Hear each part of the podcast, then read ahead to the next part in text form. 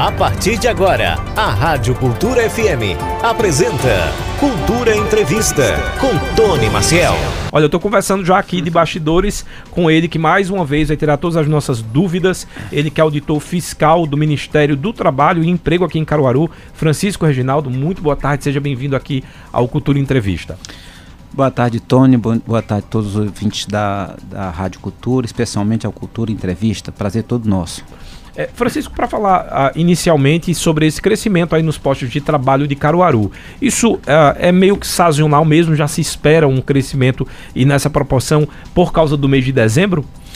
Não, não especificamente em relação à questão por ser o mês de dezembro. Claro que que uh, durante o ano tem alguns períodos, exemplo aqui, Tony, do São João. Isso. São João de Caruaru é um mês, é o mês de São João, é, é, é, onde há, muitas contratações por conta justamente do período junino que mexe com toda a economia e naturalmente né, é, tem reflexo na geração de emprego. Dezembro também, né, por conta dos festejos natalinos de final do ano, também a economia ela dá um salto, vamos dizer assim, né, por conta do, dos festejos natalinos, a, a economia fica mais aquecida, especialmente por conta do pagamento do 13 terceiro, então as uhum. empresas a, a, produção, o setor de produção produz mais, o comércio vende mais, no varejo, no atacado, e naturalmente, né, por conta dessas demandas de consumo, né, naturalmente, em, nesse período sazonal, como você falou, há um reflexo também um, né, uma, na, na criação de novos postos de trabalho. Mas no caso de esses números aí do CAGED, que em outubro foram gerados mais 389 postos de trabalho, na verdade, Tony, esses números já vêm crescendo ao longo do ano, Muito em função, Tony, que a economia está dando sinais de reação. É, depois do, da pandemia, né, que lá em 2020, que desativou vários postos de trabalho, porque muitas empresas fecharam, porque por conta dos protocolos de segurança, né, isso, isso aconteceu logo no início de 2020 e durante todo o ano de 2020. Né, Nem todas as empresas conseguiram exatamente, se recuperar. E aí né? em 2021 houve, a, a economia começou a reagir, né, com processo de vacinação, com processo uhum. de reabertura. Então, com, então, a partir de 2021, a economia começou a se recuperar, começou a, a, a, a chamar, as empresas começaram a chamar de volta aqueles, aqueles trabalhadores, ou começaram a preencher aqueles postos de trabalho que ficaram desativados. E de maneira, eh, Tony, que em 2021, né, pós o início da pandemia, né, que foi 2020, em 2021, Caruaru gerou quase 5.500 postos de trabalho, né? Muito em, em função, né, da retomada, uhum. né, da, da reabertura, vamos dizer assim, da, da, da, das empresas, né, por conta dos protocolos de segurança. Então, em 2021 foram quase 5.500 postos de trabalho gerados, né? Em 2022 houve um recuo, né? Ano passado foram 1.600 postos de trabalho, muito em função do processo político, né, da, que foi muito conturbado. Então, quando, quando a eleição ela é conturbada, geralmente isso deixa o, os, os empresários, os investidores meio que com as barbas de molho, né? Uhum. Mas esse ano, Tony, é, passado esse processo eleitoral, a é, 2023, né, já a economia começando a reagir, né, de uma forma mais consistente, né, mais estruturada, tá? Então, em 2023, com a divulgação do CAGE de, de outubro, foram gerados, é, nós temos acumulado do ano 2.471 postos de trabalho. É, esse número, Tony, ele representa já, ele, ele, ele representa um acréscimo de 63% a mais de todas as vagas criadas ao longo de 2022. 2022, como eu te falei, foram foram em torno de 1.600 postos de trabalho e agora nós já temos 2.471 postos de trabalho, representando um acréscimo de 63% já em relação a, ao ano de 2022. Tá? E isso ainda falta ser medido, né, os meses de outubro e novembro, hum. que justamente esses, esses dois últimos meses, eles são, eles são abastecidos, vamos dizer assim, né, pelas contratações temporárias, por conta justamente das demandas de final do ano do consumo, que como te disse, as empresas começam a contratar mais, de maneira, Tony, que eu não tenho dúvida que 2023 a gente vai já estamos com 2.471. Então, naturalmente, a gente vai ultrapassar os, os 3 mil postos de trabalho. A gente não vai atingir o recorde de 2021, que foi um ano atípico, Sim, né? Total. Mas a, a, a gente vai ter números muito expressivos, muito significativos, né, como já demonstrou-se até agora, até outubro. E importante aqui, né, Caruaru é, continue com essa tendência de alta, positiva. E acredito, Tony, que em 2024 esses números serão muito melhores ainda. Por quê?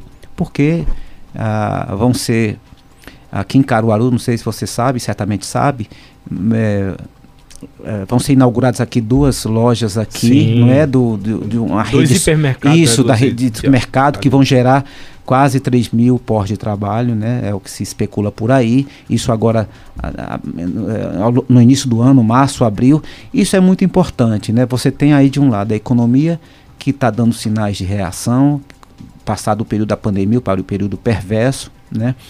Mas a, a, a economia está dando sinais de reação.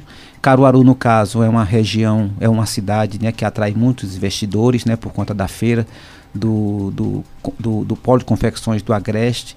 Então, eu não tenho tanto, tanto, Aqui os investidores têm certeza de que, como é um, uma cidade muito movimentada, né, mexe com toda a região, tem a questão da feira. Então, as, as, as empresas, elas sabem que investir aqui é sinônimo de segurança, sinônimo de retorno dos seus investimentos. Agora, Tony, para que essa tendência de alta continue, é preciso ainda, que a gente vai falar ao longo do programa, mas é preciso controlar a inflação, reduzir os juros, né? Sim, sim. O, isso tudo fomenta né, os investimentos, né? Uma dúvida que eu tenho também, quando a gente fala da criação dos novos postos, a, a área de serviço, ela está acima, né? Por, por, incrível que pareça, aqui em Caruaru, a gente tem o que o senhor acabou de falar. Caruaru tem uma, uma logística muito de estado de comércio né, de vendas. Várias cidades têm o comércio de Caruaru, inclusive, como centro da cidade dessas menores, né? Uh, e mas o que cresce mais é serviço.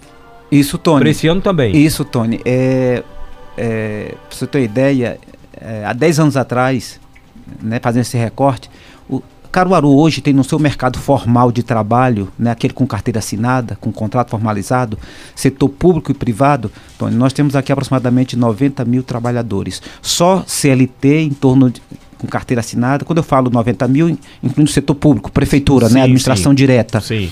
Mas é só com empregados regidos pela CLT, com carteira assinada, são quase 80 mil, 78 mil postos de trabalho.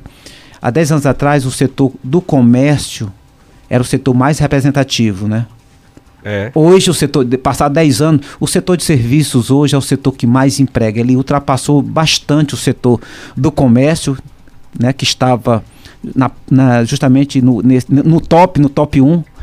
E hoje o setor desses 80 mil postos de trabalho com carteira assinada, é, o setor de serviços, que aí abrange o setor de saúde, que vem crescendo muito, o setor da educação, né? Você vê aí a, as universidades, as faculdades, né? Muito, os hospitais, né? As, as unidades de saúde, elas estão se instalando aqui em Caruaru, de maneira que hoje o setor de serviços, que, a, que a, a, abarca todos os setores que eu te falei aí, o setor de é, educação, saúde, setor financeiro, tem 35 mil é, empregos. Então, dos 80 mil com carteira assinada, os, o setor de serviços, ele demanda 35 mil postos de trabalho. Fora o, os trabalhadores informais, não é, Tony? Então, assim, então... Mas, mas ainda analisando aqui os dados, me chamou muita atenção, uhum. porque a gente pode pensar assim, serviço em primeiro lugar, comércio segundo. E não é. Aqui para pro, os setores é os mais beneficiados, lembrando que foi 157% de aumento, sim, sim. né, comparado ao ano sim, passado. Então eu vou dar uns números para que o pessoal de casa possa fazer a conta. 2.471 novos postos de trabalho, desses 1.075 são ligados a serviços. Isso. Aí vem em seguida, que eu também não sabia, 509 indústria. Sim. E o comércio chega em terceiro lugar com 488. É, isso a gente faz só um recorte em relação a 2023, Exatamente. no acumulado.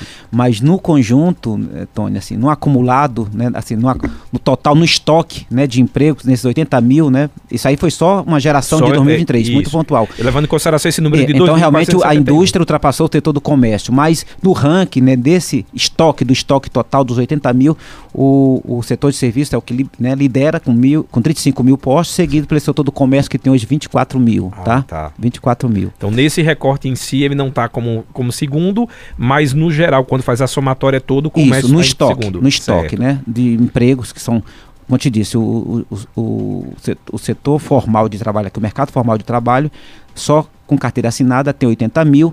O setor de serviços ele lidera com 35 mil postos de trabalho. Em segundo lugar, nós temos o comércio com em torno de 24 mil. E em terceiro, a indústria de transformação. Mas no, no ano, só nesse ano, das 2.471 vagas abertas esse ano, né, realmente a indústria ultrapassou, superou o setor do comércio. Tá? Deixa eu tá? fazer um, pois um, um, uma outra pergunta que essa semana, inclusive, semana passada, a gente recebeu aqui o Eugênio Sales e também o, o contador esqueci, Wanda, você lembra o nome daquele contador que veio com Eugênio Sales? Uh, se você lembrar, depois você me diz que ele deu um, um show aqui, eles iam fazer uh, um, uma palestra e ele comentou que o número ainda de pessoas desempregadas acontece com esse tamanho porque tem muitas vagas, mas não tem pessoas preparadas. Isso ainda é uma realidade? Isso, isso, Tony. É... Veja só, o desemprego existe ainda, né? A gente está falando aqui só no mercado formal de trabalho, que tem crescido, e aí a gente tem que estender também a nível de Brasil também tem crescido, a nível de Pernambuco também né, tem crescido. Mas veja só, é, o desemprego existe. Teve uma pesquisa recente do IBGE em relação ao, ao segundo trimestre de 2023. Hoje o desemprego ele está na ordem de 8%, 7,9%, 8%. Isso a nível Brasil. Antes da pandemia, Tony, o desemprego ele alcançava a marca de 15% ou 15 mil trabalhadores em todo o Brasil. Né? Então hoje, né, como eu falei, com, com, a, com a questão da. Com, com o fim da pandemia, vamos entender assim, o fim da pandemia, não é? é Uh, com o processo de reabertura das empresas, que a economia voltou a crescer. Então, esse número hoje de desemprego medido pelo IBGE, que abrange não só do mercado formal de trabalho, pessoas que saíram do mercado formal de trabalho, como também pessoas que saíram, que não estão trabalhando de hipótese alguma, que nem, não tem nenhuma forma de trabalho. Então, esse emprego hoje, que antes da pandemia era 15%, hoje está na ordem de 8%. Ele existe ainda, o desemprego, mas ele é menor. Sim. Agora, isso que você colocou é importante. É, Quer na verdade, tem a vaga, tem, exatamente. tem o desempregado, Agora, mas exatamente. não tem que... Então, esse percentual de 8% que foi reduzido, que hoje está na ordem de 8%, é aqui no caso de Caruaru, que nós temos 80 mil postos de trabalho com carteira assinada, na verdade poderíamos ter um desemprego menor e em contrapartida poderíamos ter mais vagas ocupadas aqui em Caruaru. Não tem porque você mencionou aí Eugênio Salles, né, que realmente ele quando ele disse que que tem muitas vagas abertas porque o trabalhador ele não preenche, o candidato não preenche a vaga por falta de qualificação. É exatamente isso aí. O pior, Tony, é você. Acho que pior do que o desemprego é ter a vaga e você não ter a, a quem. É, é, é a, quem preencher aquela vaga. Então isso é muito triste. Por isso que é importante que os trabalhadores se qualifiquem, né? É, procurem entender né, o, o, o melhor, conhecer o serviço, né, o, o produto, né? Ele tem que se qualificar. Eu Tony, eu, eu, a gente fiscaliza todos os setores de serviço, mas uma, um, eu gosto de dar sempre como exemplo a questão do trabalhador da construção civil. Hoje, o servente de hoje, que é aquele trabalhador que exerce um papel muito importante na, no setor da construção civil, até para ele hoje misturar os produtos que vai compor uma massa, não é? Uma massa, ele tem que entender um pouco. Além de ser alfabetizado, ele tem que também se qualificar, porque hoje a, a, os produtos hoje que formam a massa a, que vai para ele levantar uma parede né, ou vai pintar uma casa, uma tinta, ele precisa de conhecer. Ele uhum. precisa conhecer, porque as, as técnicas mudaram. E aí hoje as empresas da construção civil né, são mais seletivas, né? então requer uma qualificação do servente, do pedreiro, do eletricista. Então, a gente deu esse exemplo aqui, mas isso, Tony, acontece em todos os setores. O mundo é outro, a realidade é hoje, as tecnologias mudaram. Então, por isso, da vigilância permanente, ou, do, ou da qualificação permanente, né, para que os trabalhadores né, possam conhecer melhor um setor de trabalho, um posto de trabalho, um serviço, um produto, porque aí ele terá melhores condições de, de preencher essa vaga que está ociosa por, por conta da falta de qualificação. Deixa eu aproveitar e mandar um abraço. Eu lembrei que o nome dele é Adilson Araújo que foi o palestrante e também contador e que falou sobre essa questão de que as vagas aparecem, que inclusive na empresa dele várias vezes aparece a, a, a, o candidato tem a vaga, mas quando vai para os testes tem essa dificuldade uh, do, do, preparo. Aliás, Francisco, se a gente for analisar hoje em dia, é, eu sou de uma geração onde a gente fazia aquele curso ainda que tem que comprar e vinha pelo correio. Você lembra, Wanda, disso? Lembro. O profissionalizante. Uhum. Hoje em dia, a gente tem a possibilidade de renovar nosso conhecimento, de aprender sobre determinados produtos, como você acabou de falar, pela internet. Então, é, dando uma dica para essas pessoas que estão desempregadas nesse momento, sabendo que o mercado está aquecendo, a economia voltando a aquecer, uh, nesse momento é interessante se dedicar, nem que seja 20, 30 minutos para novos conhecimentos, para se preparar para novas oportunidades, Francisco? Isso aí, é, eu sou do tempo também, desse tempo aí, então, que a gente é, recebia, né, aquela, uh, para se qualificar, recebia toda aquela, docu né, os documentos, né, o, as cartilhas, as né? cartilhas, né? A gente não tinha internet, né, essa facilidade hoje, hoje você, você tem o conhecimento na, na palma das suas mãos, né, na, na palma da sua mão, com o celular, hoje você Claro que tem algumas situações que você tem que ter a prática, né? Mas a, a parte teórica, né? Você, o passo a passo, né? Você tem isso, você pode alcançar isso, né? Ter o conhecimento com pela internet, né? Que e muitas você... coisas de graça, né? De graça, muitas é, coisas. Era gra... caro aquele curso profissionalizante que, que, a gente está falando aqui. Isso. Era bem caro. Hoje, assim, então, isso, é, isso é um fato, né?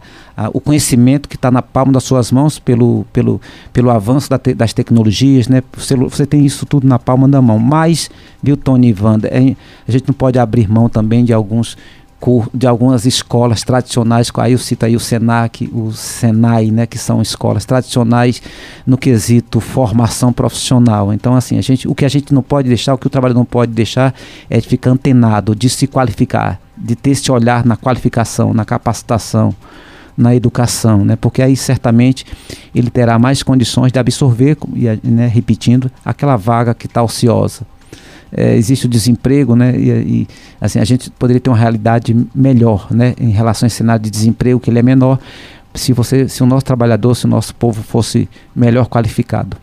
Existe também algumas dificuldades com questão. A gente falou muito do crescimento do serviço. E uma coisa que a gente percebe hoje em dia é que o serviço ele é uma garantia de lucro para a empresa quando você tem um bom serviço. Né, bom atendimento, etc. Então, você também tem percebido que os empresários e os próprios atendentes estão se preocupando também com essa questão do diferencial, que às vezes o produto você tem em 10 empresas o mesmo produto.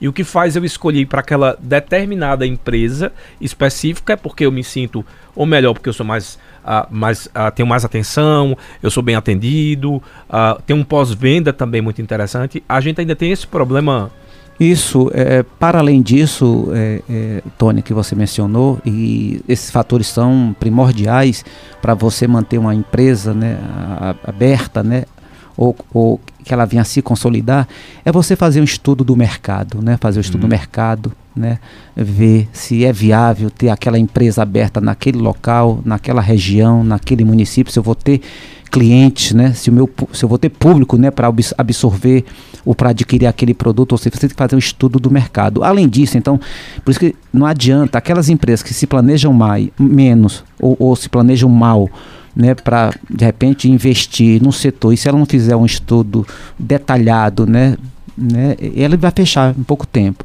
E aí tem esses diferenciais, né, além de da viabilidade de instalação naquela região, naquele lugar, verificar se o teu se o teu produto é bom, se ele atende às normas, se é aquilo efetivamente que o cliente espera. E aí eu cito muito a questão aqui, bares é uma coisa que tem surgido muito ultimamente, os bares, né, os restaurantes. Mas ao tempo que a empresa, ela, ela, que esse bar se, né, se instala, por exemplo, a gente e as empresas muitas vezes investem né, muito alto.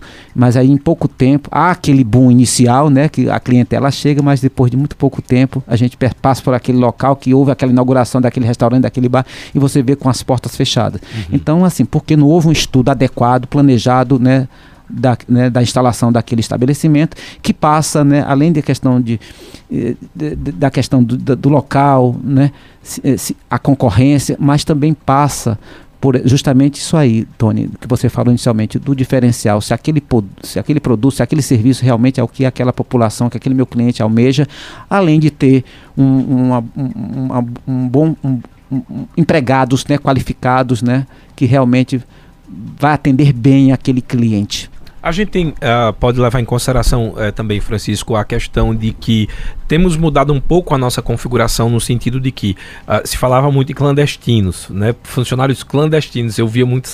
Ainda é, tem. Ainda tem, né? Mas tem. mudou agora, as pessoas dizem que não tem um registro na carteira. Na época chamava hum. de clandestino mesmo.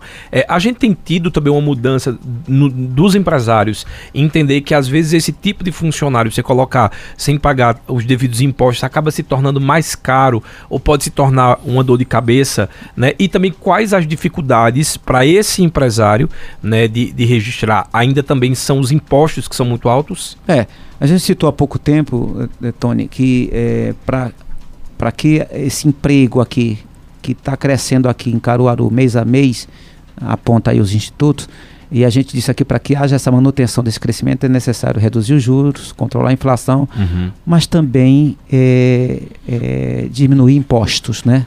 tributos, né? A carga tributária realmente é do Brasil, a gente não precisa ser muito entendedor, mas é uma das mais altas do mundo, né? E pior do que isso é você não ter o, o, o imposto deve ser cobrado o tributo, mas você não ter o retorno dos serviços. Mas isso é uma coisa. Então assim, é, essa questão, Tony, essa questão do é, essa questão do, da empregabilidade é uma coisa interessante. Os tributos são muito altos, né? Os tributos são muito altos. A gente tem uma carga tributária muito alta, né?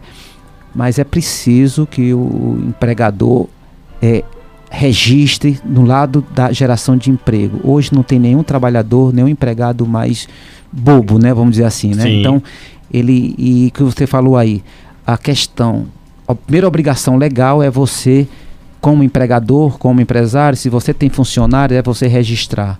Porque se você não registrar, isso que você falou, a conta vem lá na frente. E é bem é, mais caro. É bem mais vezes, caro, né? exatamente. Então, é, nenhuma atividade, nenhum serviço pode ser é, iniciado pelo trabalhador, né? sem que ele esteja com o seu contrato formalizado. A gente costuma dizer que a prestação, o, a formalização do contrato de trabalho em si, né, ele já antecede a efetiva prestação de serviço. E aí, o contrato de trabalho, para ele ser considerado válido, Tony e Wanda, não precisa necessariamente que aquele, aquele empregador registre a carteira. Então, uh, para ser válido, basta os fatos, né? Então, ele... E assim, se ele, o empregado trabalha um mês, seis meses, um ano, dez anos, que eu já vi casos aqui de empresas que mantêm um trabalhador por dez anos, e ele não está registrado, ele demanda uma ação judicial, o empresário vai, vai, ele vai ter custos no honorários advocatícios, né, né, isso e assim. Várias multas, às vezes. As, várias a, multas, a, é. exatamente. É. E assim, e além de poder, de repente, além de você não formalizar, que é uma obrigação sua, né, como empresário, como empregador, aliás, é, você pode sofrer multas, né, multas pela fiscalização do trabalho. Então, Sim. assim mas fundamentalmente, a gente vive aqui, Tony Wanda, a gente vive aqui numa região onde o, a questão da clandestinidade que você pontuou aí, que a informalidade é muito alta. Ainda é muito alta. Ainda é então. muito alta, tá? É, é uma questão aí passa, não só aqui em Caruaru, na região, mas é, é no Brasil, tem, é no é, Nordeste. Aqui mas no, o Nordeste, é, Nordeste, Norte, Nordeste é, tem uma, né, isso, uma incidência maior. Exatamente, exatamente. Aí uma série de questões, uma série de fatores, né? Cultural, uma série de coisas. Mas a informalidade, ela existe em todo o Brasil. Agora, o, a grande questão, você como empregador, se você forma, não formaliza um contrato de trabalho, não assina a carteira, que é sua obrigação, né? Como eu te falei, porque você pode é, receber multas do Ministério do Trabalho, né, pelas autoridades administrativas, como também você pode receber uma demanda judicial, tem que pagar honorários, além de multas, etc, etc. É, Além do que, se você registra um trabalhador desde o início, você já fica protegido. O trabalhador ele fica protegido porque caso ele sofra um acidente de trabalho, ele no primeiro dia, se você formalizar o seu contrato de trabalho, ele já já tem um amparo previdenciário. E também, Tony, pro lado da empresa, se ele não se formaliza, ele fica invisível, né? Ele estando invisível, ele não cresce. Então, é claro que a grande desculpa hoje que se dá, como você disse aí, é a questão da carga tributária que é uhum. elevada, uhum. dentre, os, dentre os principais fatores, mas é, você deixa de crescer, você é invisível, então você não aparece né, para os órgãos públicos e aí você pode inviabilizar o seu crescimento né, enquanto empregador, enquanto empresário e você aí, no caso, você deixa de contrair até empréstimos junto aos bancos né, para aplicar no seu investimento. Então, existem vários males que a informalidade deixam como consequência ou como herança. Então, o que a gente aconselha, mesmo sabedor que a carga tributária é muito alta, é que você se formalize. Porque se você se formalizar, né, você enquanto empresário, empregador, você vai, primeiro com a obrigação legal e segundo, você vai deixar de ter prejuízos.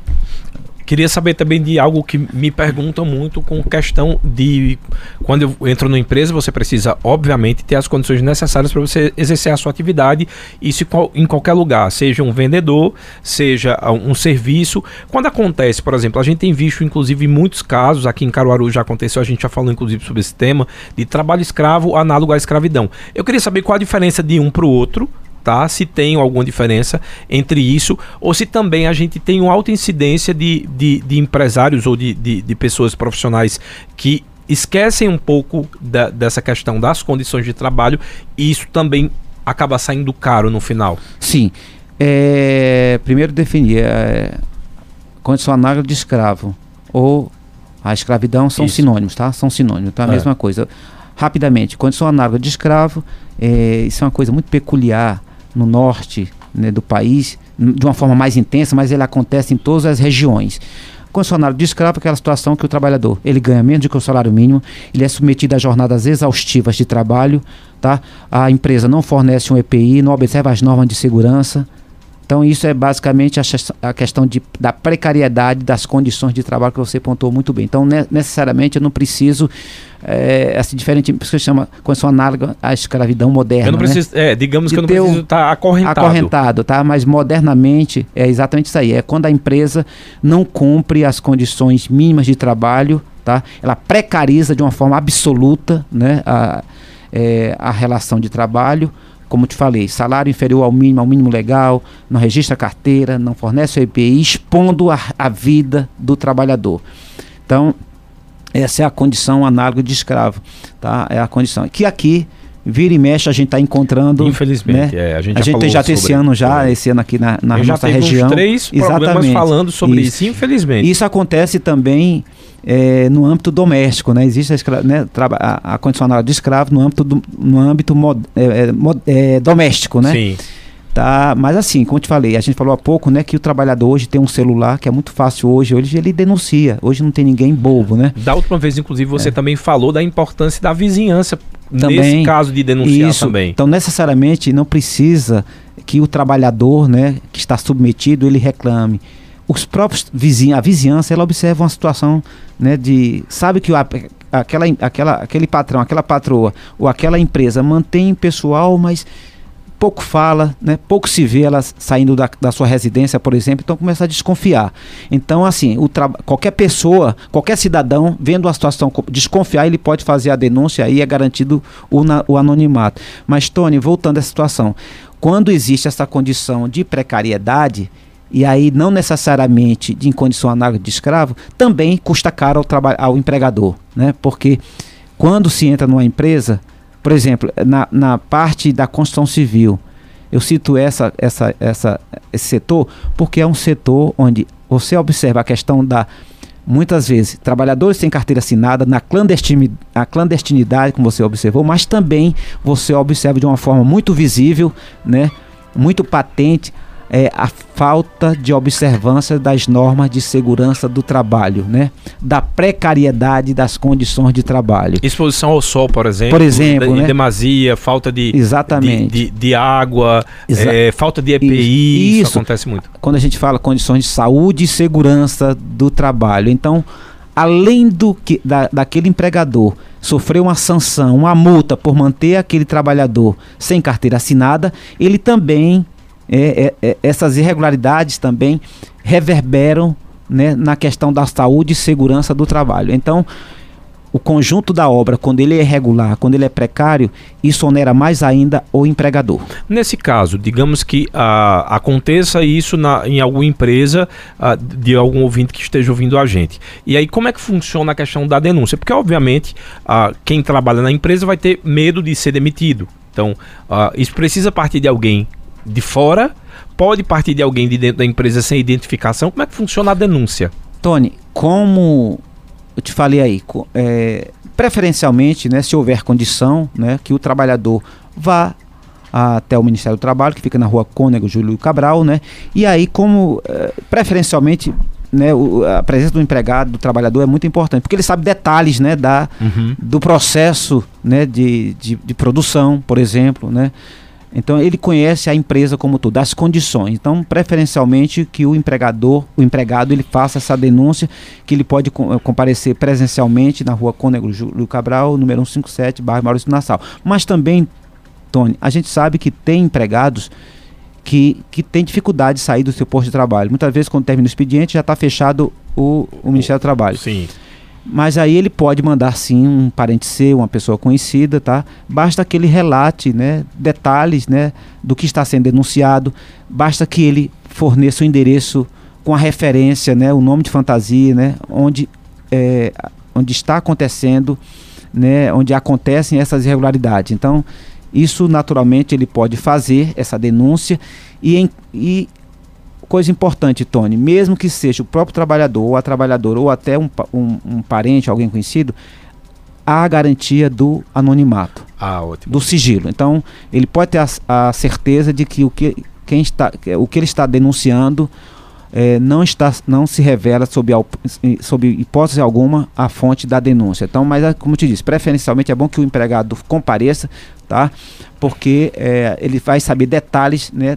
Da empresa, do local de trabalho onde ele eh, exerce suas atividades. E o caminho é denunciar, Tony. Levando em consideração que a gente está falando agora daquele funcionário né, de uma empresa, significa dizer que a pessoa tem um vínculo empregatício. Mas a gente sabe que nesse momento temos muitos prestadores de serviço. E uma coisa que às vezes me chama muita atenção e eu fico muito preocupado é, por exemplo, tem um pessoal que entrega ah, panfletos.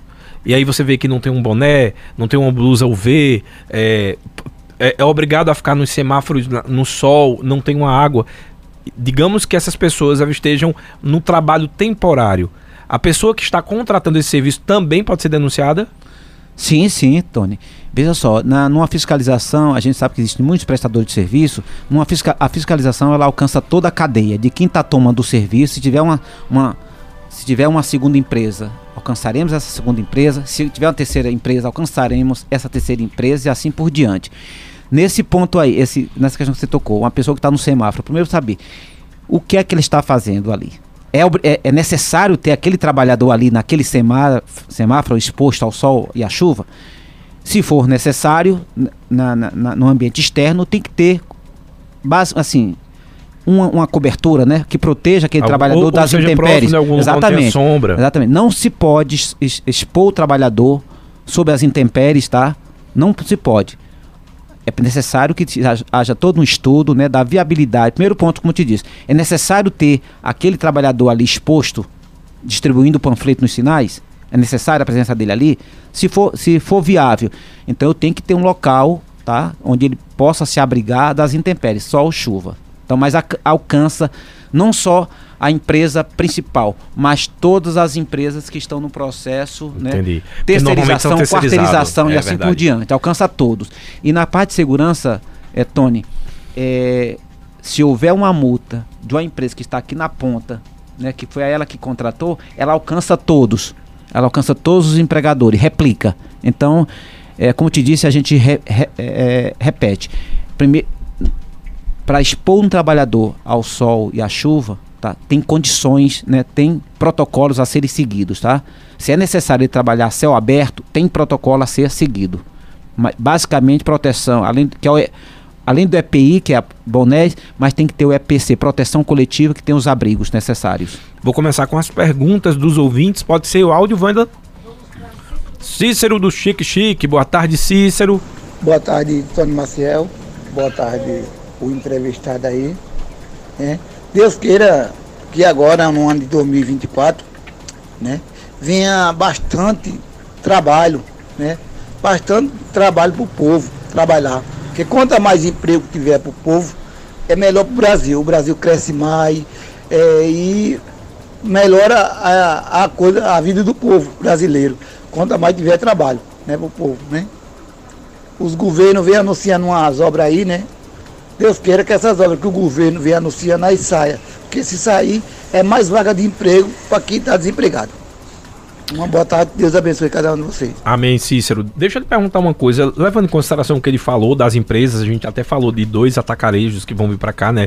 Atacados de, de alimentação, mas tem algo que me veio agora na cabeça. Como é, você falou, é, Francisco, que ainda não foi contabilizado esse mês de novembro e dezembro, é, e teve esse programa do endividamento, onde as pessoas puderam limpar o nome, de, fazendo ah, propostas menores, né? Tendo possibilidade realmente de limpar o nome. Isso também aumenta a questão de emprego porque as pessoas voltam a comprar mais? Claro, desse jeito. E como, e como interfere positivamente, Tony? Hum. Quer dizer, mais consumidores vão estar aptos a consumir, a gastar, tá? E as empresas vão ter que reforçar o seu estoque, né? Vão produzir mais na indústria e aí vai esse. Por quê? Porque é uma demanda de consumo. Só isso, a, a razão das empresas contratarem é tudo depende de uma demanda do aumento do consumo. Então, naturalmente, Tony, além do 13 terceiro que está sendo injetado na economia, que é aqui só no mercado formal de trabalho, Tony e Wanda, é, serão contemplados quase 90 mil trabalhadores, não é? 13 terceiro. Isso. É, e será injetado na economia aqui, com o pagamento 13 terceiro, quase 200 milhões de reais, só no mercado formal de trabalho, né? Claro que os trabalhadores informais também recebem o 13 terceiro salário também. E isso, isso vai demandar o consumo, um aumento de consumo, Tony. E naturalmente, também, essa é a questão que você colocou aí. Pessoas que tiveram seu nome, seus nomes que estavam sujos, né? Que estavam no SPC, Serasa, enfim, essas pessoas estão aptas a consumir. E consumindo, as empresas vão ter que reforçar, vai ter que reforçar a sua produção, vai ter que produzir mais e reforçar seus, seus estoques. Por quê? Porque a demanda de consumo aumenta. E aquela empresa que tem um estabelecimento comercial aqui no centro de Caruaru, ela percebendo que vai ter uma demanda de consumidores que estão mais aptos a consumir, e eu tenho três trabalhadores, quatro trabalhadores, eu vou ter que reforçar porque para atender essa demanda. Então, ela vai contratar mais duas vagas, três vagas, para atender aquela demanda de consumo que, houve, que aumentou em razão do aumento de circulação de dinheiro na economia. É desse jeito. No final das contas, está tudo interligado. Isso. Sérgio Pires, lá do Mandacaru, está dizendo o seguinte: Boa tarde, Tony. Parabéns pelo programa, sempre chamando a atenção e trazendo assuntos interessantes.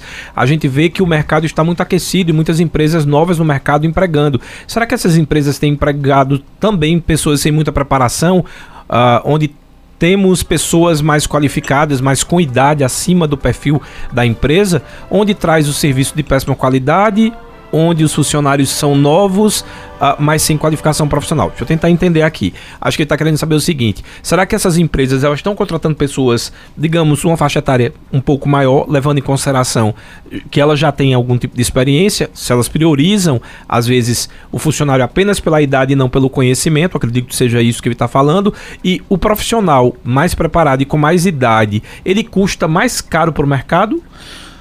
Olha, Tony, essas grandes empresas, ela tem um suporte, um departamento pessoal, um departamento pessoal que faz a seleção. Obviamente, ela, essa, essa, esse processo seletivo, em tese, né, teoricamente, vai né, ter pessoas, né, que vão ser contratados, trabalhadores que estão qualificados, capacitados, né. O que não pode ter é discriminação, tá? Discriminação, né? A empresa não pode ter, ela, ela tem, é, claro que ela vai fazer o, o perfil de cada trabalhador, né? Então, de repente, uma pessoa com mais idade, né, ela vai botar num setor que atende melhor, além da questão da qualificação, ela, ela tem, ela vai, ela vai, ela vai ficar lotada no setor onde é o depende do, do, do, perfil dela, né, do, do, currículo dela, vai colocar ali. E da idade, né, também. Não pode ter discriminação por idade. Né? Então ela tem, nesse processo de contratação, Tony, nesse processo de contratação, deve atingir a todos os públicos, mas sem, sem discriminação de idade, de sexo, né? não pode ter isso. Agora, cada um, né, é, cada contratado tem que né, tem que corresponder né, a aquela demanda para preenchimento daquela vaga. E aí passa pela qualificação. Entendi. E nesse caso é mais caro? Não, não, não, não, não é mais caro não. Não é mais caro. Vamos para o José Bezerra, lá do bairro das Rendeiras. Ele mandou áudio. Boa tarde, José. Tony, Wanda, boa tarde. Boa Aqui tarde, José querido. Bezerra das Rendeiras. Esse curso que vocês estão falando aí pela, pelo correio era o Instituto Universal Brasileiro. É, exatamente. Realmente recebi as cartilhas pelo correio e até eu fiz um de, de tentei fazer um de eletrotécnico, recebi um monte de, de é, projetozinhos de, de, de eletrônica, de eletricidade, mas não fui em frente não. um abraço a todos. Forte abraço, José. É isso mesmo, né? Era o- IUB, Instituto Universal Brasileiro. Exatamente. Era caro, por isso que as pessoas hoje em dia não sabem o quanto elas têm essa possibilidade da ferramenta, às vezes, de ficar só assistindo vídeo engraçado, que é bom também. A gente precisa desopilar. Mas as, pegar pelo menos meia horinha pra você assistir algo, seja na tua profissão, dá uma estudada mesmo pra você. O diferencial hoje em dia é o conhecimento. Isso. Isso. Tony, eu que só queria voltar, se você me permitir, já Vontade. é, em relação à pergunta anterior. Não pode, a empresa nenhuma pode, é, no, no ato da contratação, eu estou reverberando isso, repetindo, porque isso é muito sério, tá? Então, no ato da contratação, não pode ter discriminação de idade, né, sexo, não pode. É, gênero, não pode ter essa discriminação. O preenchimento da vaga é de acordo com a habilidade, com a, né, com a capacidade, com a qualificação do trabalhador. Tá? Evidentemente, tem setores de trabalho que né, é, é, precisa de uma qualificação maior. Não é? Você não vai, por, por exemplo, colocar um- uma pessoa que tem 80 anos de idade para trabalhar numa situação de, de, de perigo, não é isso? Né? De perigo. Então, é, o que não pode é você ter uma vaga, né, uma vaga lá aberta, o trabalhador ele, ele preencheu, né, ele apresentou o currículo que preenche as condições e aí a empresa não contrata. E aí não dá nenhuma justificativa para o trabalhador porque ele não está sendo prejuízo, é, é, porque ele- aquela vaga não está sendo preenchida, né?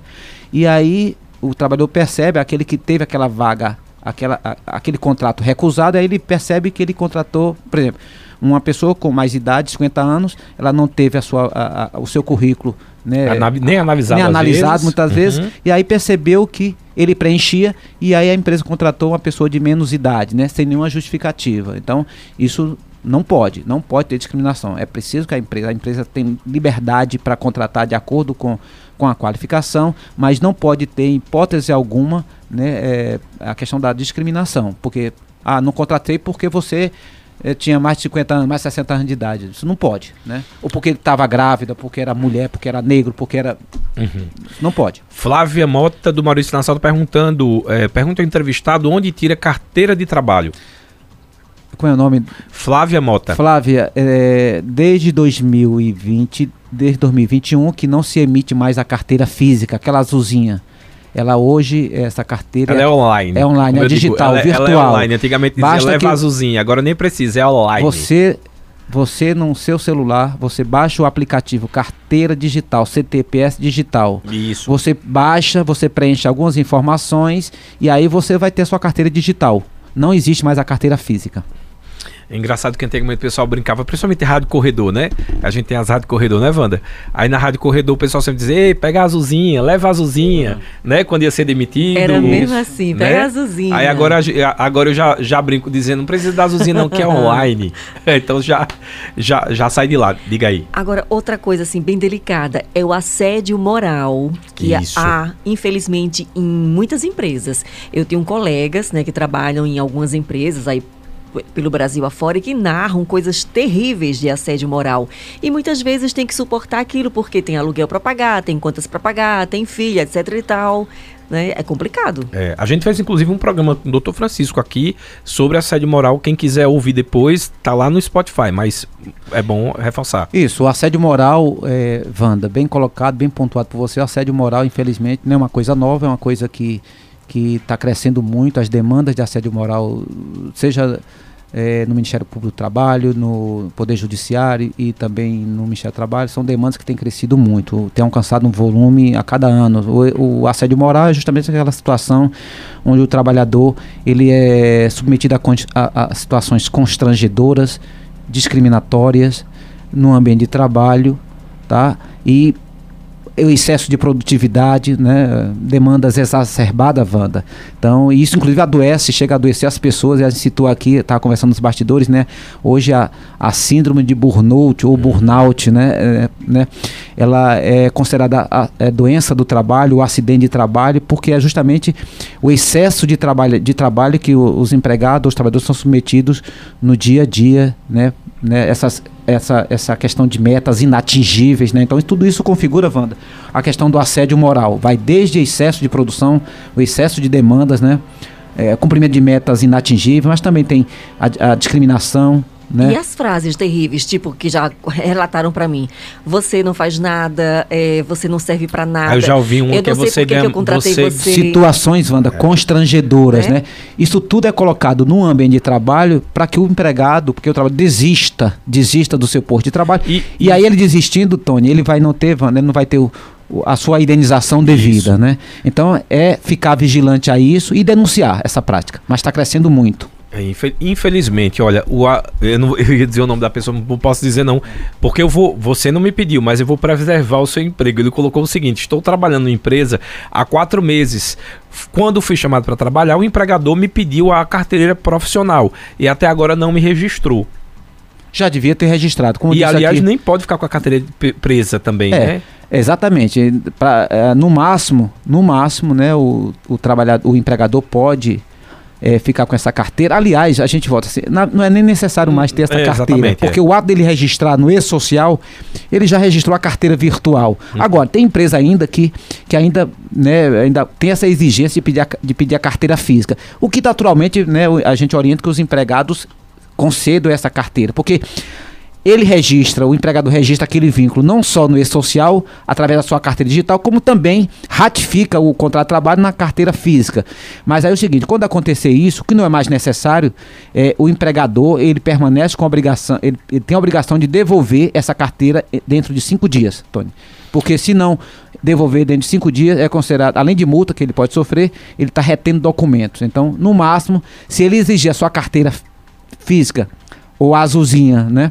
Que não é necessário mais, ele tem que devolver no máximo em cinco dias, sob pena de multas. O Luiz Roberto está dizendo o seguinte: gostaria muito de saber ah, como fa- de- devo fazer se uma empresa paga abaixo do salário mínimo e se ela ainda diz assim: se quiser ou se não quiser, peça demissão. Isso é assédio moral também, né? Também, exatamente. Agora, é, para o ouvinte aí, para a pessoa que fez a pergunta, tem que ver o seguinte: é, vou dar como exemplo aqui, Tony Wanda, é, o salário mínimo hoje que 1.320 reais.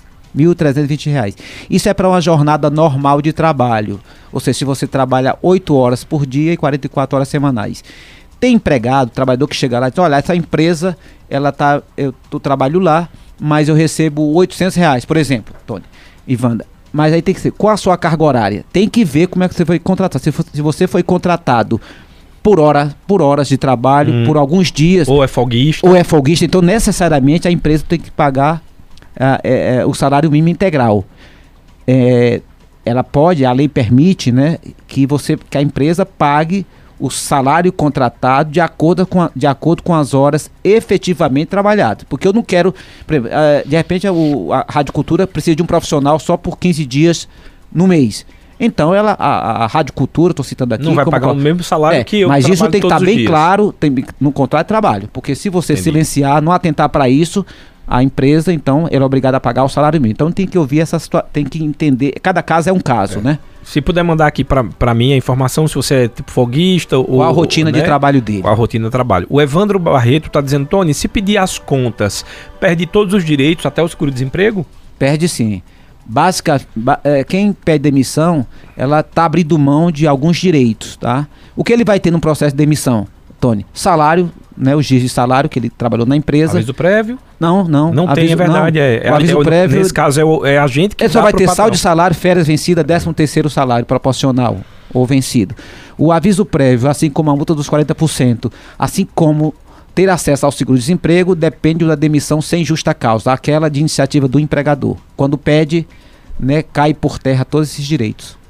Ó, tem aqui. A, a pessoa colocou, né? Mas minha carteira é assinada, porém os donos reduziram o salário. Redução de salário não pode. Para ter redução de salário tem que ter o crivo do sindicato da categoria. Ainda que você, o ouvinte, que tenha, eh, que a empresa tenha feito essa redução, tá? Ainda que o empregado concorde, não tem validade. Tem que passar pelo crivo do sindicato. E outra coisa, Tony, normalmente essa redução de salário com redução de jornada, que é feito um acordo, celebrado um acordo com o sindicato, é em momento de crise econômica, já é justificado, como foi na pandemia. Na Isso, pandemia, isso. muitas empresas, muitas empresas, para manter o, po- o esporte de trabalho, ela, ela firma, essas empresas firmaram com o sindicato esses acordos de redução de jornada e redução de salário, né, para preservação do esporte de trabalho. O que não é o momento atual. É, e nesse caso aí, por exemplo, se, se for o, o profissional, aliás, se for o empregador querendo que o, o funcionário peça para sair, ele também pode fazer a denúncia. Pode fazer Às a vezes denúncia. acontece isso. Acontece vou, isso. Vou diminuir, ele não É. vai sair não, ele vai pedir para sair, aquela É, história, é. né? É uma forma de assédio, como foi colocado Isso. aqui, tá? É, é, fica chantageando o trabalhador, né? Fica ameaçando o trabalhador, constrangendo, Uhum. de maneira que ele abra mão, né? De, tá, de continuar naquele, naquele. de manter o contrato de trabalho, ele pede demissão. Mas isso tudo, Tony e Wanda, pode ser questionado, tudo. Ótimo. João Torres, advogado, está dizendo: Tony Maciel, parabéns pelo programa. Um abraço ao entrevistado. Acabei de receber uma reclamação de atraso de salário e 13 terceiro, que inclusive já foi relatado à delegacia do Ministério do Trabalho e até agora não foi realizado nada. Respeitando o direito de ampla defesa e do contraditório, peço apenas que repasse de forma individual ao auditor Francisco o nome da empresa. Aí está aqui o nome da empresa. E João Torres, advogado Nova Caruaru. João, é, boa tarde a você. É, Tony e Wander, e justamente aproveitando esse espaço, a gente está falando de geração de emprego, mas de, de, de situações trabalhistas como um todo. é, Encerrou-se o prazo, né, na última quinta-feira, prazo improrrogável, para que os empregadores, inclusive os patrões e patroas domésticas, realizassem o pagamento da primeira parcela da do primeira 13º, parcela, tá? exatamente. É, então, prazo improrrogável. Tá? Então, a, a partir do dia 1 tá? As- a- aqueles empregados prejudicados que não receberam o 13 terceiro, eles já, né, é, já podem denunciar, né? o dia 1 foi sexta-feira, então eles já Isso. podem é, denunciar, garantido o, o sigilo, né, no Ministério do Trabalho, que fica na rua Cônego Júlio Cabral, número 57, bairro Maurício Nassau. Ou então, Tony, é, pode, Ivanda, pode fazer, a gente abrir uma linha exclusiva só para atendimento do 13 terceiro salário. 3427-7952. 3427-7952. Então, os trabalhadores que não receberam a primeira parcela do 13 terceiro, cujo prazo se esgotou né, no dia 30, já podem fazer a sua denúncia. Para isso, tem que identificar a empresa, dar o nome de fantasia, dar um ponto de referência, porque isso torna mais fácil a localização. As empresas que, que não denunciadas, que não que, que não efetuaram o primeiro a primeira parcela do 13 terceiro estarão sujeitas, Tony, e vão dar uma multa de aproximadamente 171 reais por cada empregado prejudicado. Então, nós estamos coletando essa denúncia. E aí, João, eh, eu fiz um balanço hoje logo cedo e apenas três denúncias, três empresas tinham sido catalogadas né, de sexta para cá relativamente ao, ao não pagamento da primeira parcela do 13 terceiro. Três. Inclusive essas três eu já mandei notificar. Então a empresa notificada, ela vai comparecer, ela vai apresentar, se ela se ficar comprovado que ela fez o pagamento fora do prazo ou não fez, ela estará sujeita a uma penalidade, como disse, de aproximadamente 171 reais por cada trabalhador prejudicado. Também dando alerta aí que não vale a empresa dizer, não tem amparo legal, dizer, olha, eu vou pagar tudo na segunda parcela. Não pode. Não pode. Não pode. É, então e- fica o recado aí. E João, vamos dar prioridade não só essa sua demanda que eu vou pegar aqui com o Tony, mas também todas as demandas, né, relativamente ao 13 terceiro, seja na primeira parcela como na segunda, porque a gente sabe que além de ser um direito do trabalhador, a gente sabe que é com esse dinheiro que o trabalhador paga suas dívidas, né, compra presentes e aí até poupa, né? A gente tá dando por conta disso, a gente tá dando prioridade no mês de dezembro, como é todo, como acontece todo ano, a gente dá prioridade a esse direito que é importantíssimo na vida do trabalhador. Doutor Francisco Reginaldo, auditor fiscal do Ministério do Trabalho e Emprego aqui de Caruaru, muito obrigado pela sua participação aqui no Cultura Entrevista. Wanda Maia, Até aproveitando aí, falando sobre 13 terceiro, não é babando não, mas é, é um É. relato realmente verdadeiro. Eu trabalho é, desde 1990. E interessante que a Cultura FM foi a primeira empresa que eu trabalhei dura- durante esses anos todos por aí afora, que dia 1 de dezembro já quitou tanto a primeira parcela quanto a segunda do 13 terceiro. ó, ela Tá vendo? Só parabéns, ela, então. Ela tá, que- ela tá querendo Que bom. agrado. Seria interessante que todas as empresas seguissem o exemplo da, da, da radiocultura, É, não é? verdade. Seria importante. É assim, como, Wanda, é, essa questão. Você pode antecipar, poderia ter antecipado ou pode antecipar as duas parcelas para o dia 30 de novembro. Mas você não pode deixar para pagar as duas parcelas por ocasião do- da segunda parcela, que esse é dia 20 de dezembro. E anteciparam a Anteci- gente em É, novembro, não isso, a foi? primeira foi em novembro e agora, E agora é, a quitaram. semana passada Então, quitou. nesse, nesse aspecto, nesse sentido, pode antecipar. De pagar o 13 terceiro integral no dia 30, por ocasião do pagamento da Uhum. primeira parcela. Mas não pode deixar para pagar as duas parcelas na, na segunda. Ou seja, a primeira para pagar na segunda. Não pode. Muito bom. E assim, fica uma dica, principalmente para os empregadores, né? Que funcionário feliz, trabalha feliz, produz mais, né? Então, por exemplo, essa denúncia que eu vou passar daqui a pouco do Dr. João, ah, significa dizer que o funcionário lá vai estar, tá, obviamente, procurando outra empresa para trabalhar. Não se sente respeitado. É, Tony e Wanda, é, se a empresa cumpre seus direitos, e aí eu, é, assim, eu cito muito a questão da construção civil, porque a, a gente vê muita irregularidade na parte de segurança. E aí os empregadores sempre dizem, não, mas segurança custa caro. Cara, se você tem um ambiente de trabalho seguro, salubre, o pedreiro, o peão, o eletricista, ele vai trabalhar mais, né? Porque ele sabe que a sua vida ali está minimamente preservada. Isso. E aí isso, isso reverbera na produção. Então, a mesma coisa, trazendo aqui para outros setores econômicos, se você paga os 13 terceiro, se pagar salário em dia, naturalmente, isso respinga na questão do atendimento do seu cliente e nas suas receitas. Eu que agradeço, Tony e Wanda. Tiro, tchau. tchau.